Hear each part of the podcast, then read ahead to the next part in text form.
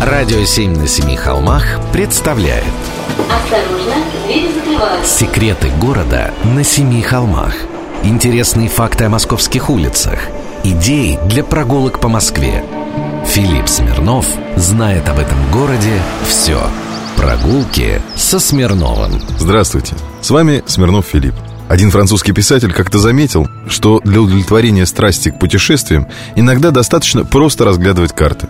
С учетом прогноза синоптиков на эти выходные, это может вполне себе стать альтернативой прогулкам. Предлагаю рассмотреть Москву сверху в ландшафтном режиме на тех же Google Maps. Недалеко от Новодевичьего монастыря по улице Большая Пироговская можно найти дом 51. Он получил в народе название «Дом Пила» за свою интересную форму. Его корпуса поставлены друг другу как зубья пилы. Кстати, очень долго в этом здании располагалось армейское общежитие. Интересно посмотреть, пока не снесли. А теперь перенесемся с вами на площадь Арбатских ворот.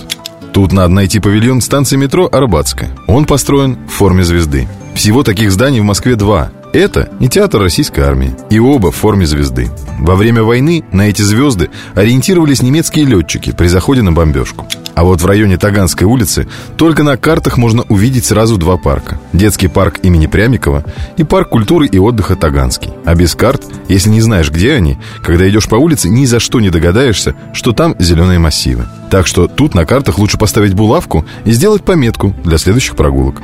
А еще именно на карте Москвы хорошо виден, например, рукотворный остров между шлюзовой набережной и стрелкой. Тут в 1783-1792 годах наши предки вручную прокопали водоотводный канал. И вот когда задумываешься об этом, то совсем по-другому смотришь на эти 5 километров 700 метров суши. Собственно, внимательному путешественнику при взгляде на карты и планы столицы откроется очень много информации. А когда погода наладится, можно составить план для прогулок по своим заметкам. Ну а для хорошего настроения у вас есть «Радио 7» на Семи холмах. Прогулки со Смирновым. Читайте на сайте radio7.ru Слушайте каждую пятницу, субботу и воскресенье в эфире «Радио 7» на Семи холмах «Радио 7» на Семи холмах представляет. Осторожно, двери закрываются. Секреты города на Семи холмах Интересные факты о московских улицах. Идеи для прогулок по Москве. Филипп Смирнов знает об этом городе все Прогулки со Смирновым Здравствуйте, с вами Смирнов Филипп. Новый год на носу. Самое время пройтись по местам в Москве, которые больше всего связаны с Новым годом. 20 декабря 7208 года Петр Великий выпустил указ о праздновании Нового года. 7208 год от сотворения мира – это 1699 год от Рождества Христова. К этому времени Петр Великий уже поездил по заграницам, набрался всяких разных обычаев и не хотел от старушки Европы отставать. Подданные были в шоке. Они только-только привыкли праздновать Новый год по церковному календарю в сентябре – а до того много лет отмечали его 1 марта. На подготовку новогодних празднований Петр отвел только 20 дней. Встретили Новый год и новое столетие славно.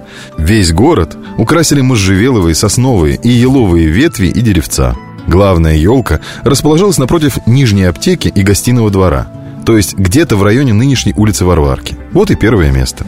На Красной площади зажгли огненные потехи и устроили стрельбу из 200 пушек. А потом и дальше, прямо как царь и написал в том указе, каждому на своем дворе из небольших пушечек, будь у кого есть, и из нескольких мушкетов или иного мелкого ружья учинить трижды стрельбу и выпустить несколько ракетов, сколько у кого случится. А с 1 по 7 января заставил еще по ночам жечь дрова, хворост или солому. Гори-гори ясно, чтобы не погасло. С тех пор мало что изменилось в столице.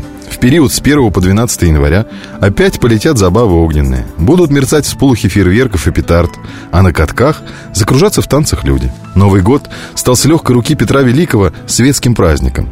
И за три с небольшим века празднования оброс своими традициями и обычаями. На столе должно все ломиться от яств. Неизменные атрибуты – шампанское, мандарины, салат и оливье, его, кстати, в Москве изобрели, и сель под шубой. И это нам, кстати, досталось от того же Петра Великого. Его этой селедкой голландцы угощали.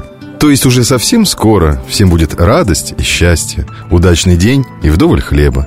Как будто жизнь качнется вправо, качнувшись влево. Прогулки со Смирновым. Читайте на сайте radio7.ru. Слушайте каждую пятницу, субботу и воскресенье в эфире «Радио 7» на Семи холмах.